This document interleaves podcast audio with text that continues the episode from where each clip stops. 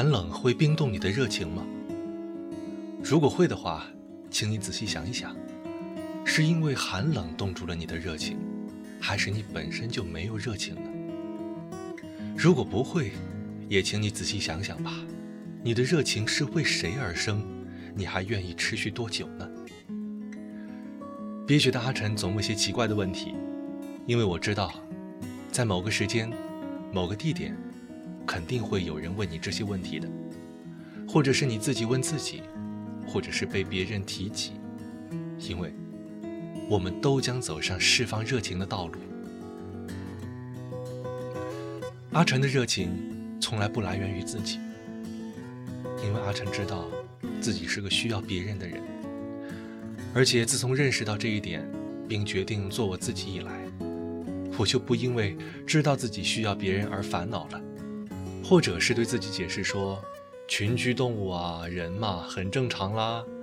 或者对自己解释说，他很好啊，要是有他会很幸福啊，之类之类的。从此呢，我就发现了一个治疗烦恼的好方法，尝试提高自己的经验值，并且说服自己，觉得烦恼的事情没什么好烦恼的。所以呢，阿晨现在烦恼的时间越来越少，就空出了很多时间献给工作，献给自己喜欢的事情。听起来很美好，对不对？可是现在的问题是，当你懂得说服自己的同时，就会养成说服自己的习惯。有时候，这可能并不是个好习惯。特别是当你的三观阻止你喜欢一个有家庭的人，或者当你的三观阻止你没有涵养的回复别人对你的侮辱。又或者，当你的三观阻止你完成惊世骇俗的挑战等等，听起来似乎没什么，但我也变得越来越不像我自己。可是与此同时，我又说服自己，或许那样的自己，才不是真正的自己，只是内心的邪恶之类的吧。所以，为什么阿晨会不停的想念？恐怕就是因为自己会说服自己，有些东西。不能做，只能想念吧。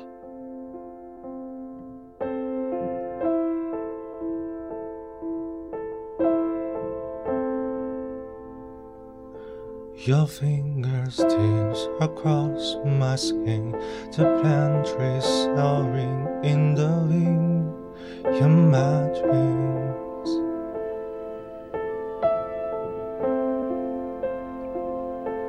You'll send me Spanish lullabies, the sweetest sadness in your eyes.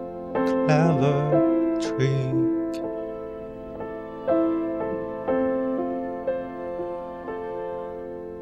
I never want you to see you unhappy. I thought you understand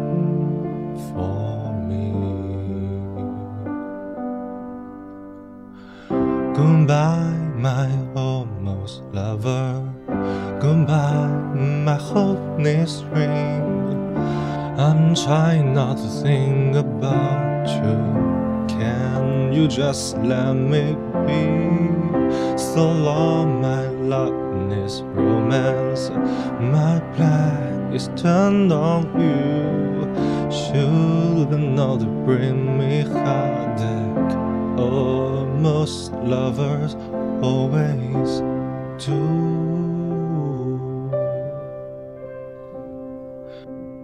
We walked along a crowded street. You took my hand and danced with me in my dream.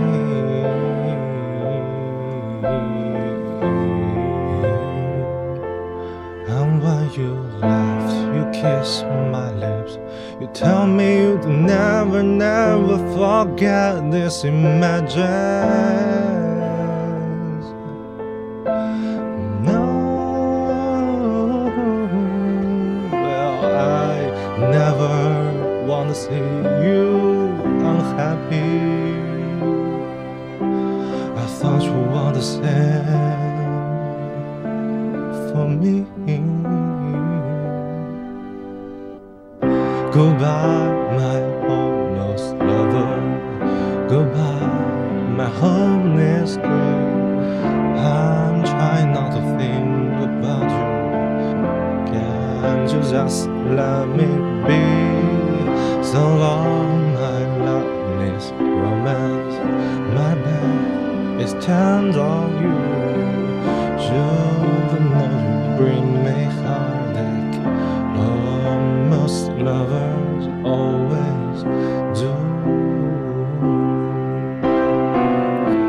I cannot go to the ocean. I cannot drive in the streets at night. I cannot wake up in the morning without you on my mind. So you've gone and I'm haunted, and I you justify.